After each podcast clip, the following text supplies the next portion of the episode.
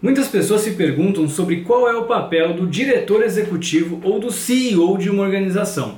Nesse vídeo a gente vai falar um pouquinho sobre esse assunto.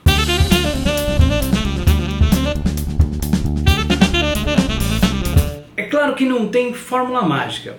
As empresas são muito diferentes umas das outras. Se a gente estiver falando de uma empresa de software, de uma metalúrgica, de uma multinacional, de uma empresa mais local, o papel do CEO pode mudar de acordo com todas essas características. As atividades que um CEO faz numa pequena organização de varejo, numa grande organização de varejo, mesmo sendo do mesmo segmento, vão mudar bastante. Da mesma maneira, numa empresa de software pequena ou maior, de um segmento ou de outro segmento. Mas tem algumas características que acabam sendo bastante comuns independente de todas essas variáveis.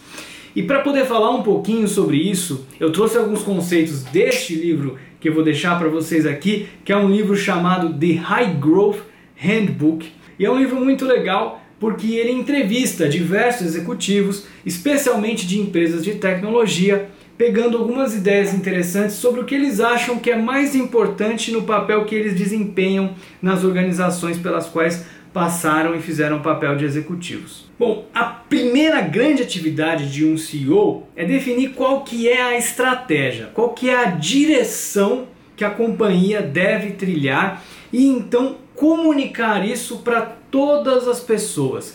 Discutir isso com o conselho e alinhar com eles e aprovar com eles, discutir isso com os colaboradores, discutir isso e comunicar isso para a mídia, garantir que todo mundo entende essa estratégia e que está na mesma página. E mais do que isso, acompanhar o dia a dia para garantir que essa estratégia de fato está sendo executada e que a companhia está evoluindo naquela direção e naquele caminho. Então, por isso que é uma posição bastante estratégica. Agora, é claro que ele não faz isso sozinho, muito pelo contrário. O CEO faz esse trabalho com a ajuda de todas as outras pessoas da organização. É um grande barco em que todos têm que remar na mesma direção para que as coisas funcionem. E geralmente ele faz isso quanto maior a empresa, através de outros executivos que são responsáveis por cada uma das grandes áreas da empresa, marketing, comercial, tecnologia, operações e por aí vai.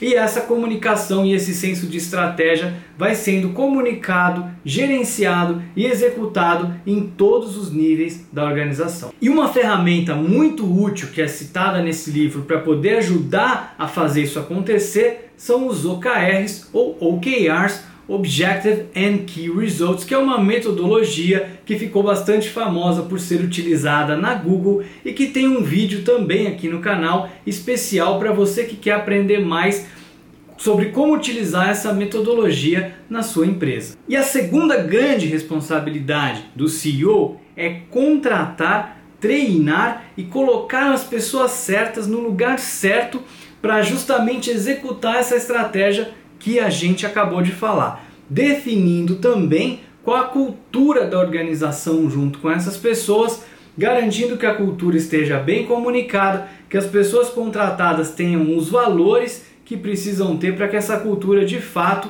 seja representada nas ações do dia a dia e em tudo aquilo que as pessoas estão fazendo na organização. A terceira grande responsabilidade dele é garantir que a empresa sempre tenha dinheiro seja captando dinheiro com investidores, com capitalistas, com venture capitalists, né? Ou até mesmo garantindo que a empresa ganha dinheiro, gera dinheiro suficiente para certificar que vai ter o capital necessário para fazer os investimentos que são necessários para que a empresa atinja os objetivos dela e permaneça com uma saúde financeira sempre muito positiva. Se você gostou desse vídeo, deixa o seu like, deixa o seu comentário sobre que outras coisas você acha que o CEO deveria fazer e sobre suas dúvidas sobre o papel do CEO. Assim, de repente, eu posso fazer mais vídeos sobre esse assunto para esclarecer essas suas dúvidas. Eu espero que você tenha gostado e até o próximo episódio.